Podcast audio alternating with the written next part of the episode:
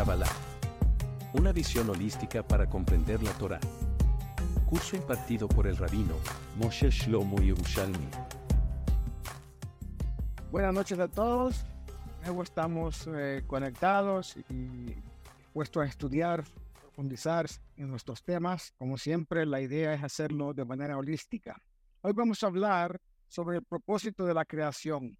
Es bien sabido que la base del judaísmo es justamente la comprensión de que la vida en general y sobre todo la vida humana tiene un propósito. Esto, por supuesto, es cierto para cada religión importante o para cada sistema filosófico importante. Pero el caso del judaísmo es un tema absolutamente central. En la medida en que podemos decir que el judaísmo es una enseñanza de vida, el propósito de vida también es una enseñanza central y es ni más ni menos que la existencia del hombre tiene un propósito noble. El universo fue creado por una razón y el hombre participa de esa misma razón. Pero simplemente decir que el universo existe para un propósito realmente no es suficiente. El judaísmo va un paso más allá y afirma que tanto el hombre como el universo, al tener un propósito, demuestra que fueron creados por un ser inteligente, intencionado y además benefactor. A ese ser lo llamamos Dios. Así está consignado en varios libros, Silat de Sharim, el Zohar Hadash, en la página 70 de él. También Maimónides en Yad HaZaká, en la sección Yesodei HaTorah, lo mismo el Rabbi en su libro de Hashem, y eso dice en el capítulo 1 que Dios es definido en este momento del que estamos mencionando como creador. Y así lo vemos en muchas eh, partes de la Torah. Este ser lo llamamos Dios. Y la verdad es que no tenemos el poder de entender lo que Dios es en esencia. Y así como no podemos entender a Dios mismo, tampoco podemos entender sus razones para crear que conocemos. De hecho, hemos dicho que no hay nada que podamos decir sobre Dios mismo. Él existe y términos puntuales no podemos decir más, pero sí podemos hablar de su relación con su mundo. Podemos tratar de entender el mundo que Dios ha creado y preguntar por qué existe. Podemos mirar y ver lo que Dios mismo nos ha enseñado sobre el propósito de la creación. Una de las cosas principales que podemos decir sobre Dios es que Él es bueno. Básico, entender que Dios es bueno. Y no solamente decimos que es bueno, sino que también es aquel que define lo que se llama bien y lo que se llama bueno. Cada acto de Dios contiene el bien más puro e infinito posible, posible desde el punto de vista de su existencia. La bondad y su amor son dos de las cualidades de Dios más básicas y podemos entender que estas cualidades básicas trabajan juntas. Y todo esto porque justamente se necesitan de ambas para lograr su propósito. El samista canta esto y dice, Dios es bueno para todos su amor descansa en todas sus obras. Eso es el Salmo 145, versículo 9. Dios no tenía absolutamente ninguna necesidad de crear el mundo. Dios mismo es la perfección absoluta y no necesita nada para sí, ni siquiera la creación misma. Por lo tanto, a lo mejor nuestro entendimiento podría darnos pistas y digerir un poco Dios creó el universo con el propósito de otorgar justamente el bien al hombre. ¿Cuál es el bien más grande que Dios puede otorgar al hombre? Dios mismo. Dios mismo es el bien más grande, la bondad más absoluta que puede otorgar como regalo al hombre. Dios mismo llama a su creación un acto de bondad. Es por esta razón de que al final de los primeros seis días de la creación, después de haber creado al hombre, la Torah dice, y Dios dio todo lo que había hecho y contemplado, y vio que era muy bueno. Eso está en Génesis 1.35.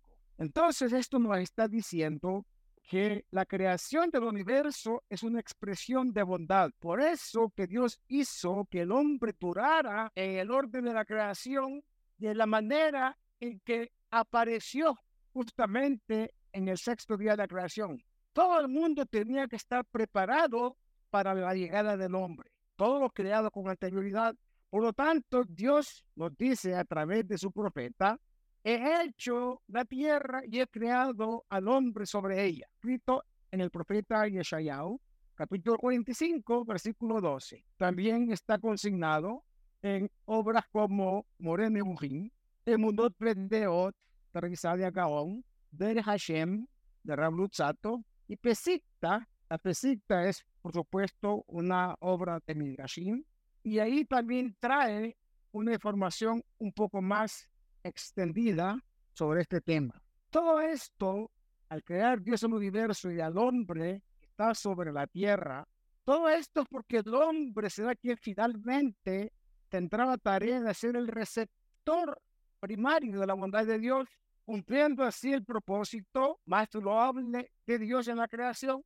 El Talmud nos proporciona una parábola sobre esto. Dice el Talmud, un rey en cierta ocasión construyó un hermoso palacio, decorándolo lujosamente, almacenando en él todo lo bueno y lo mejor que podía existir, la mejor de las comidas, la mejor de las bebidas, como dijimos, los adornos más bonitos, más importantes. Y cuando todo terminó, bueno, extendió una invitación a seres que eran importantes para él. Y dijo, si no hay invitados, ¿qué placer tiene el rey con todas las cosas que el rey ha creado.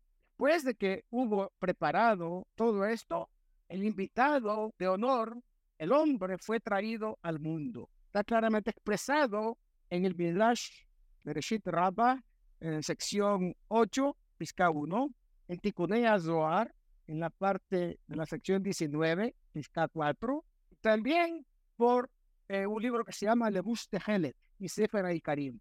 El último regalo que Dios entregó, y no importa cuán desinteresado sea ese acto, siempre habrá para el hombre que está conectado con la obra de creación un acto humano y siempre habrá algunos beneficios, no solamente para el que recibe, sino comillas para el hacedor. Incluso si no es más que un grado de satisfacción, entre comillas, por supuesto, para el caso de Dios. Sin embargo, entrando en materia clara, Dios no tiene necesidad de nada.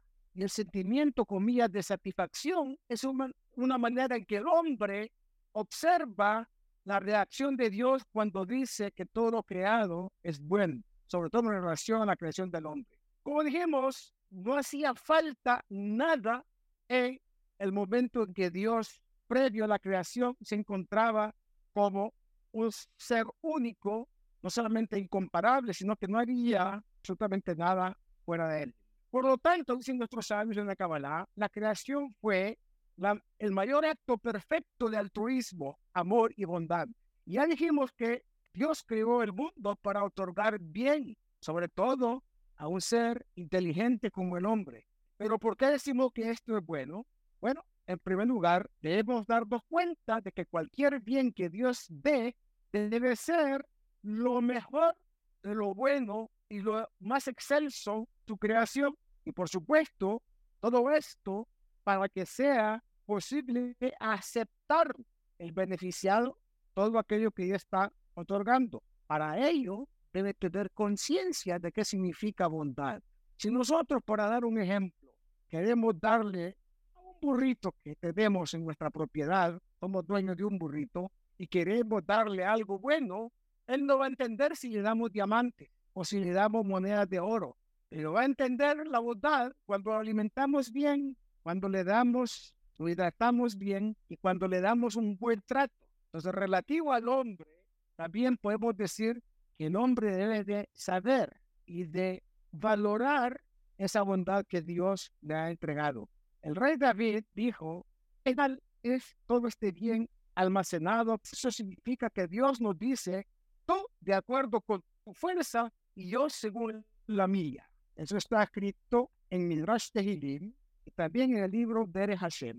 En Lim 31, del Hashem capítulo 1, cada 2. Por lo tanto, en otras palabras, Dios nos da el mayor bien que podamos nosotros dar de manera posible. Pero al final del cuento, ¿qué es este bien? Ya dijimos que el máximo bien es Dios mismo. Y Dios mismo da de su esencia, por supuesto, dosificado para que el hombre pueda tener el privilegio de recibirlo y poder realmente valorarlo y digerirlo, interiorizarlo. Por lo tanto, no hay mayor bien que lograr un grado de unidad con el Creador y experimentar esa unidad con el Creador mismo. Por supuesto, cuando hablamos del Creador, estamos hablando del Ensos en su máxima expresión. El salmista dijo así, no tengo ningún bien sino tú. Salmo 16, versículo 2. En el Talmud, el rabino Ajá interpreta que esto significa que no existe el verdadero bien en el mundo material, esto Dios mismo. Eso está dado en el Tratado de Brahot, el Talmud Yerushalmi, y por supuesto también en otras obras, y el Targum está conectado con esta sección de el Yerushalmi. También Shaarei trae también en su capítulo 5. Por lo tanto, el último bien es participar de Dios y esto es tan bueno, todo lo planeado por el Creador en su mundo le da sentido, le da significado a, todo aquello que ha sido creado. Él debió crear un mundo donde sus criaturas finalmente podrían participar de su esencia y experimentarlo. Cabalistas enseñan que este es el concepto de la más sagrada de las secciones con el nombre de Dios, que es Yud Kei. Eso está dicho también en Share Ora. El nombre de cuatro letras, como sabemos, consiste en una expresión que alude a la eternidad de la existencia de Dios. Se llama Yud Kei Vav Kei, que son raíces de la palabra Haya, Ove y Ye. Es decir, su presencia es permanente. Por lo tanto, ese nombre de cuatro letras, Yud Kei Vav necesariamente tiene un significado muchísimo, muy profundo y especial. Dijimos, en principio está relacionado con el pasado, el presente y el futuro. Y así es como decimos, allá o ve y.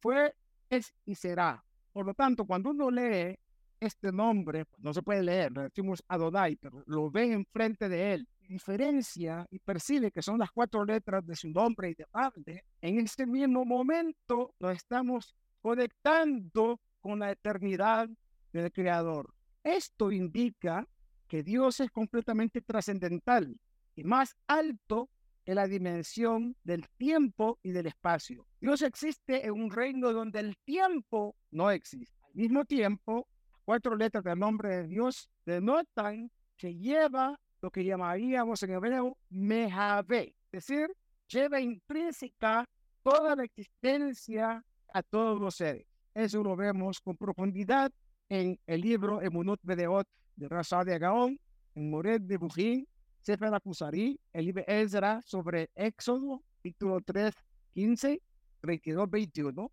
el Cifra sobre el Levítico y en Pardes Rimoní. Ahí están todas las fuentes de estas aseveraciones. También está escrito eso en Nehemiah, capítulo 9, versículo 6, en el libro Rashid Hoffman, en el libro Sharei Kedushat de Rabhaim Vital, en el Sefer Atania, Sefer Ayihud de Haemunah, Shar, perdón, Ayihud de Haemunah de Sefer Atania, y de Shahaim, capítulo 2, 2. También en el libro llamado Sefer sobre el capítulo 8 y K14. Entonces, ahí vemos nosotros la amplia documentación de toda esta enorme cantidad de sabiduría relativo al bien que otorga a sus criaturas. ¿Ok?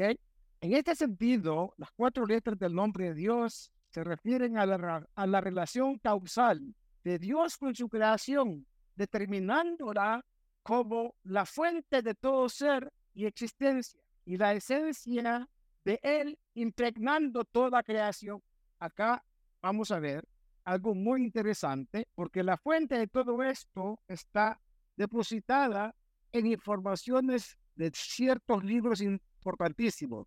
Por ejemplo, el mío Baal Shem Tov, Rabbi Zahar Be'er Tlachov, Measer Tzedek, dado el Sefer del Baal Shem Tov, Parashat Re'eh, Sefer Hadikutim, de la Aria Kadosh, Parashat Re'eh, Profeta Yeshayahu, capítulo 32, versículo 17, y Likutei Ramá Pano en su Hebel Neriim. Toda esta información ampliamente, como dije, documentada. Este nombre, además de todo lo que hemos mencionado, también representa la esencia de la caridad en todos los niveles, pero sobre todo en el nivel más mundano que conocemos, que se llama Tzedaká. En un nivel divino, el mayor bien o la Tzedaká más grande que da Dios a su existencia es la posibilidad de existir. Y esto tiene unas connotaciones que en algún momento lo mencionamos. Dijimos que era mejor que el hombre no fuera creado y fuera creado. Pero eso lo explicamos porque el proceso de creación del hombre implica responsabilidad. Y si el hombre no asume esa responsabilidad, va a quedar en deuda. Y en ese sentido, llegó con una tarea y se fue con una deuda enorme de este mundo. Sin embargo, Dios es bondadoso y da pautas posibles para enmendar cualquier desliz, cualquier alejamiento del plan divino. Al mismo tiempo, el hombre como ser creado no tiene un reclamo intrínseco de existencia y no puede exigirle a Dios, ya que me creó, bueno, denme la mejor de las vidas, denme lo mejor que yo pueda venir a disfrutar a este mundo.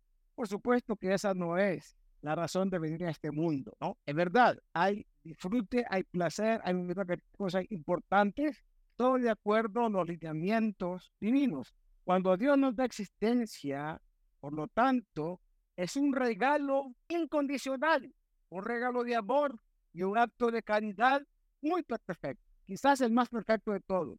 Por eso la letra Yud del nombre de Dios, según la Kabbalah, representa el regalo de la existencia misma. En el nivel de Yud, sin embargo, la existencia todavía no es nuestra. Tal como la letra Yod o Yud, fin de una palabra representa la posesión por personal.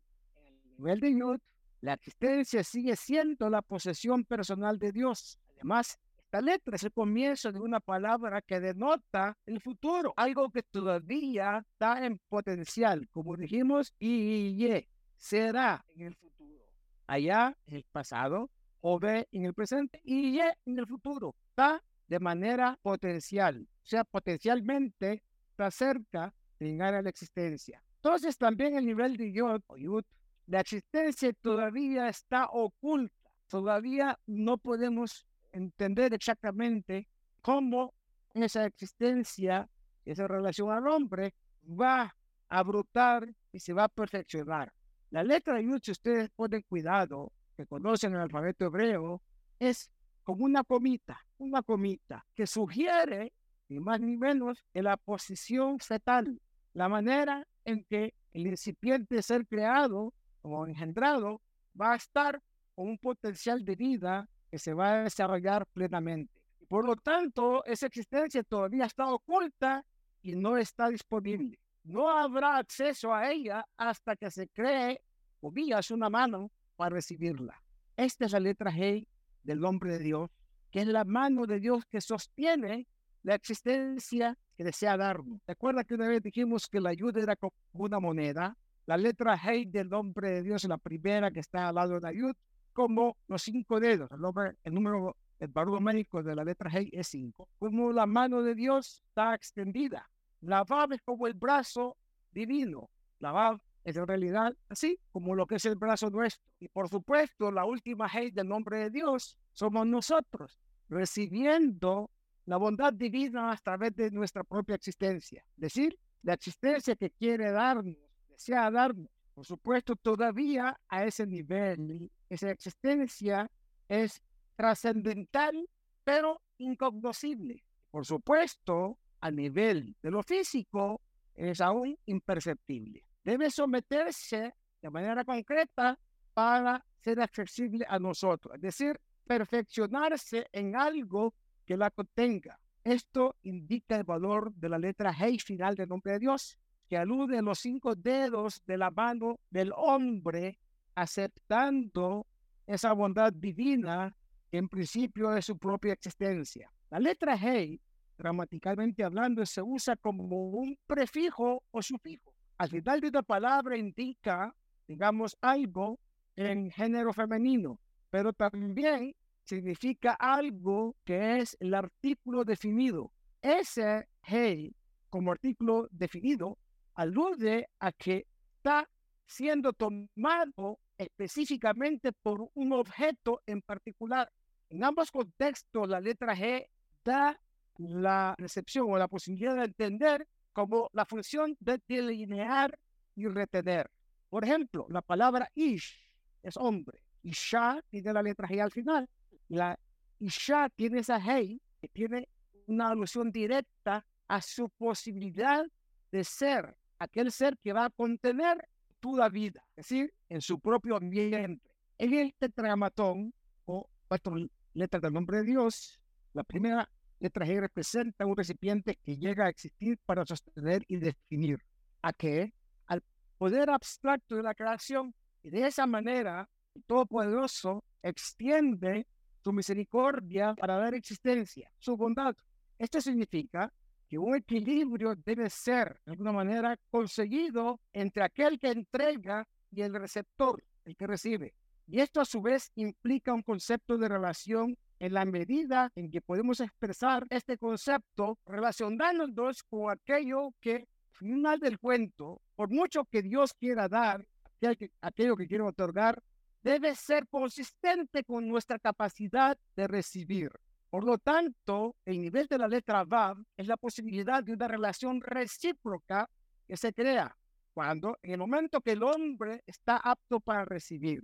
Y eso determinará también la forma en que éste habrá de interiorizar eso que recibe y de alguna manera creará bases para el comportamiento del hombre. Esta relación recíproca también dará como resultado la ampliación de la habilidad del hombre para recibir todo aquello que Dios desea dar. Finalmente, la letra G del nombre de Dios, que dijimos que es nuestra mano recibiendo la existencia, esto habrá permitir, en un cierto sentido, que esa capacidad es de alguna manera generada por las actitudes que el hombre asuma. Cuanto más expandimos nuestra conciencia de la presencia de Dios, y la mano divina que guía nuestras vidas, mayor será nuestra capacidad de recibir las letras del nombre divino y todas las enseñanzas que pueden ellos compartir, esas letras con nosotros. Al final del cuento, esto a dar las pautas para la relación de Dios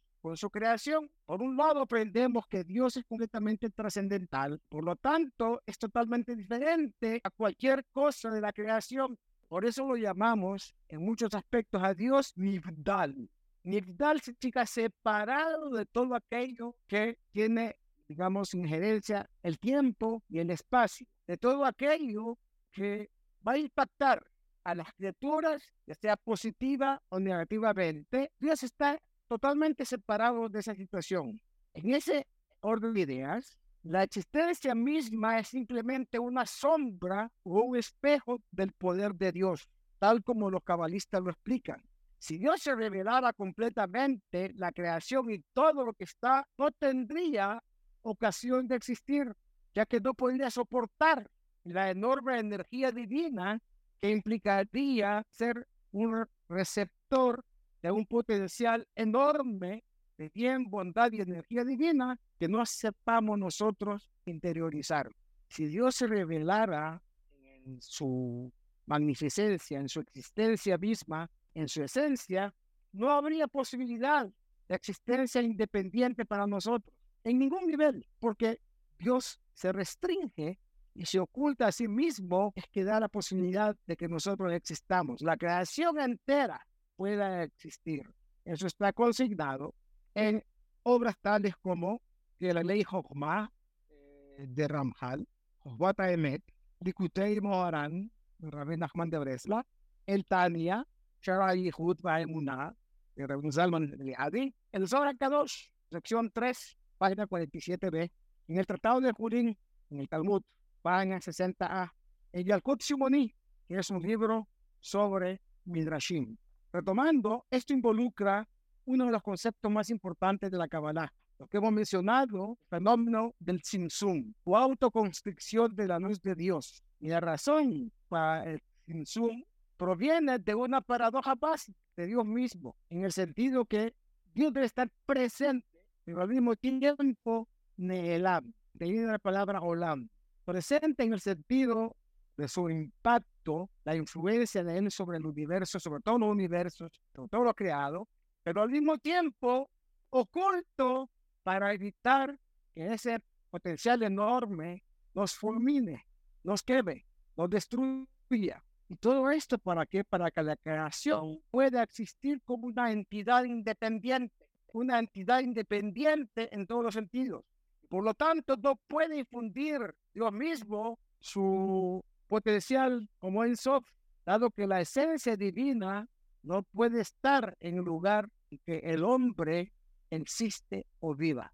Para eso, Dios creó el mundo físico para interactuar con nosotros. Y en ese orden de ideas, el hombre crea el santuario, el Betamigdash, el Mishkan, la sinagoga, para que Dios pueda interactuar con nosotros en este mundo material, sin que se suframos, digamos, el impacto de su enorme potencial. Así está escrito en el libro Shomer Munina Carbón y otro libro de Ramjal que se llama Kelach y en el centro de Tania. Al mismo tiempo, sin embargo, no se puede decir que la esencia de Dios no se encuentra dentro de lo que le da vida y existencia al universo, dado que no hay lugar vacío de él, Dios debe, por alguna, digamos, cuestión práctica, comillas, divorciarse de aquello que ha creado, separarse. Y sin embargo, al mismo tiempo está presente y debe permanecer íntimamente conectado con toda la obra de la creación. Esto es principalmente una paradoja en la obra de la creación. Y ahora viene la figura que realmente es importantísima para nuestra propia existencia, el libre albedrío. Una de las mejores analogías de la relación entre Dios y el mundo es el del alma y el cuerpo. En cierto sentido, podemos llamar a Dios el alma del universo entero. Por supuesto, la analogía está lejos de ser exacta, ya que Dios no se puede comparar con nada. Por eso es uno, porque es incomparable. Pero sirve al propósito útil de aclarar aún más su relación con el universo creado. Por ejemplo, se nos dice que tal como el alma llena el cuerpo, así Dios llena el mundo. Tal como el alma ve y no puede ser vista o percibida, así Dios ve, no obstante es invisible a nuestros sentidos de la vista. Así como el alma habita en la cámara más interna, Dios habita en la cámara más interna de todo lo que en realidad vemos aquí, un caso especial de la paradoja de la creación con respecto al hombre y al alma. El alma es nuestra conexión directa a la espiritualidad, por lo tanto, a Dios mismo. Es nuestro verdadero yo, sin el cual nosotros no seríamos. Y nuestro cuerpo sería como una caparazón vacía. En este sentido, debe llenar el alma totalmente en nuestro cuerpo e impregnar nuestro ser más interno. Por otro lado, el alma debe estar oculta, no ser vista, para que podamos funcionar como seres libres independientes. Y uno de ustedes, si Dios estuviera presente, observable por nuestros sentidos de manera permanente, ¿cómo podríamos ser hombres libres? Si vemos la figura divina que está frente a nosotros, que nos dice hay que hacer esto, y nosotros no nos apetece hacer eso por alguna razón, ¿tendríamos la posibilidad de ser libres? No. O seríamos como robots o autómatas o seres como el golem de la historia del, del, del, del Maharal, y entonces viviríamos una existencia abrumada.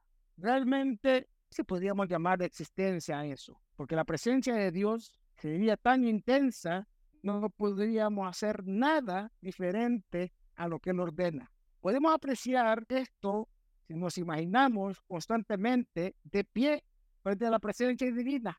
¿Cómo nos comportaríamos si Dios se revelara a nosotros su máxima expresión ¿Seríamos realmente libres?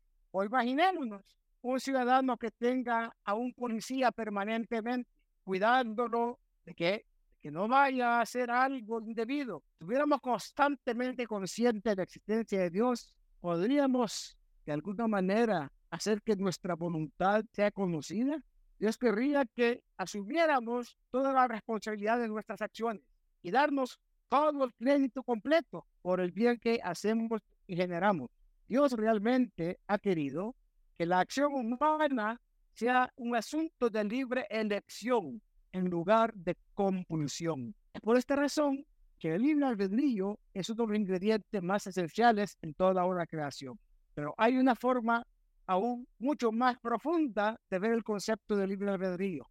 Hemos dicho que el mayor bien que Dios podría dar es a sí mismo. Por lo tanto, el propósito de la creación sería darle al hombre la oportunidad de venir lo más cercano posible a Dios. Y cuando hablamos de acercarnos a Dios, no estamos hablando de cercanía física. Dios existe en un reino mucho más sofisticado y más allá de la realidad física. Cuando hablamos de la cercanía con Dios, estamos hablando del tema espiritual. Pero ¿cómo podemos definir esta cercanía si no es en un sentido físico? Bueno, encontramos un indicio a esta respuesta en una enseñanza del Talmud.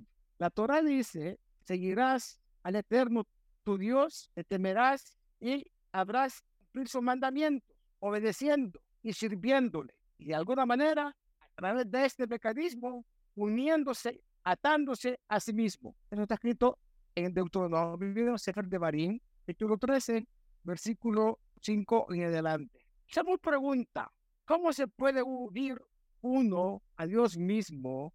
¿Acaso no está escrito que Dios, tu Dios, es un fuego que consume? Uno puede unirse al fuego, se quema.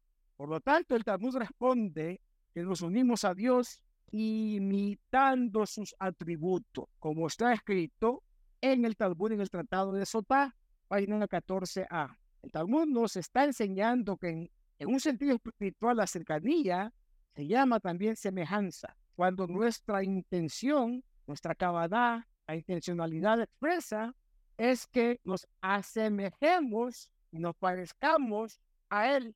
Y esto permitirá que tengamos un sentido de proximidad más profundo y amplio, aunque físicamente no lo experimentemos. Por lo tanto, cuando dos elementos o cosas se parecen uno a otro, dicen nuestros sabios, más cerca están en su esencia espiritual.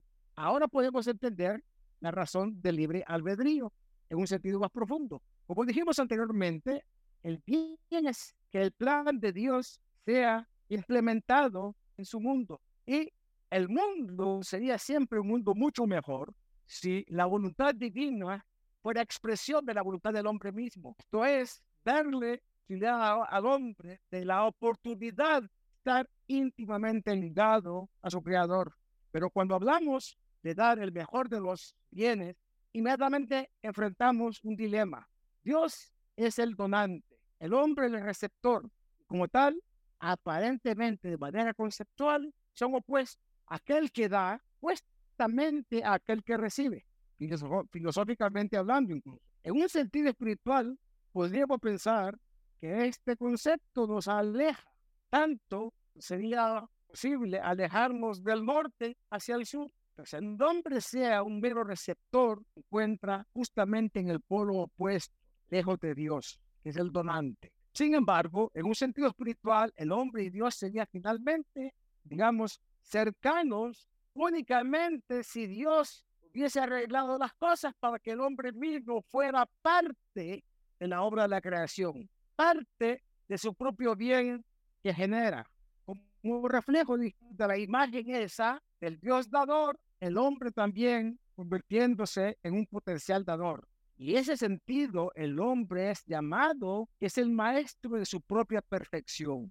Como un resultado, se parecería a su creador porque disfrutaría de lo más grande posible, un grado de conciencia cercana a lo divino. Por lo tanto, el hombre, un hombre libre, es el elemento primario y esencial de la obra de la creación. A diferencia de lo que el mundo religioso en nuestros días considera como importante, es decir, de alguna manera imponer la religiosidad o la voluntad de Dios a los hombres en contra de la propia voluntad de esos hombres, eso sería realmente un despropósito, un despropósito del plan divino. ¿Por qué? Como mencionaron grandes rabinos, grandes maestros, Dios aspira a que el hombre libremente acepte ser socio de la obra de la creación. Si el Dios se lo impone a la fuerza, ya sea él mismo o por interpuesta persona, dejaría de tener sentido todo lo que Dios ha planificado. Porque entonces el hombre estaría, de alguna manera, sometido a una coerción que se volvería insostenible, violenta, cruel y dramáticamente opuesta a lo que Dios quiere en realidad. Por lo tanto, el hombre debe aceptar esto libremente. Debe aceptarlo de una manera, primero, valorando el regalo que Dios le otorga. Por otra, otra manera, sería adaptándose de la mejor manera posible a ser un verdadero receptor. En ese orden de ideas, tengo acá un libro que se llama Eben Shelema. Fue escrito por el Gaón de Vilna, Rebeliao de Vilna, que nos da unas pautas cómo el hombre, de acuerdo a la Kabbalah, puede adaptar su ser, cuerpo, su alma al plan divino, cómo convertirse en un mejor receptor de esa bondad divina. Y entonces nos da unas pautas importantes que quiero compartir con ustedes. En algún momento lo vamos a estudiar con mayor profundidad. El Gaón de Vilna escribió este libro que se llama, se llama Eben Shelema, que en realidad esa palabra significa una piedra completa, pero en las letras Aleph, Bet y Nun, que forman la palabra Eben, está implícito el proceso de la relación de un padre con un hijo. Aleph, Bet forman la palabra Ab. Bet y Nun forman la palabra Ben. En esas tres letras está la conexión espiritual entre el padre que genera o engendra un hijo y su hijo que va a ser la continuación. El rabí Gaón de Vilna, rabí Eliau, se llamaba Eliau Ben Shlomo. Ahí están las letras en el nombre de este libro, Eben Shelema, la piedra completa. Y este libro él lo escribió para dar la posibilidad a todos los judíos de poder adaptar su carácter, su cuerpo, su alma, para que sea posible recibir el bien divino. Dice así, todo el servicio a Hashem, cuando hablamos de servicio significa sincronizarnos con la voluntad de Dios, depende de la forma en que el hombre mejore cualidades de carácter. O en hebreo, sus midot. Palabra cualidad no creo que sea lo más adecuado para traducirlo. Midad significa eso, las medidas que forman el carácter de una persona, que son como la vestimenta de las mitzvot y los principios de la Torah. Todos los pecados están enraizados en el tema de las midot, es decir, características del ofi, del carácter de la persona, están enraizadas en cuatro elementos. Estos cuatro elementos están conectados con las cuatro letras del nombre de Dios. El propósito principal de la vida del hombre es esforzarse constantemente para romper con su mala inclinación y todo aquello que está enraizado en los fundamentos de su alma. ¿Y para qué quiere entonces el hombre hacer esto? Dice justamente para ser un receptor adecuado y correcto, correcto, para el don de la vida. Quien quiere retomar esta visión debe en primer instante, en primera instancia, apartarse de los malos caminos. Necesita pesar cuáles son las características que definen su propio ofi o carácter y balancearlas en la justa medida, es decir, analizar su carácter de manera honesta. Primero tiene que reflexionar sobre aquello que está malo en su conducta y reconocerla muy bien. Y luego entrenarse a sí mismo para inclinar toda la mala conducta al lado contrario. Por ejemplo, si una persona proclive al enojo, debe de alguna manera mesurar esta inclinación negativa y llegar al punto de ser una persona afable, incluso en cualquier condición que se encuentre. Por lo tanto, debe hacerlo de manera dosificada, pero continua. No puede saltar al extremo contrario, que sería absolutamente negativo, no sería productivo.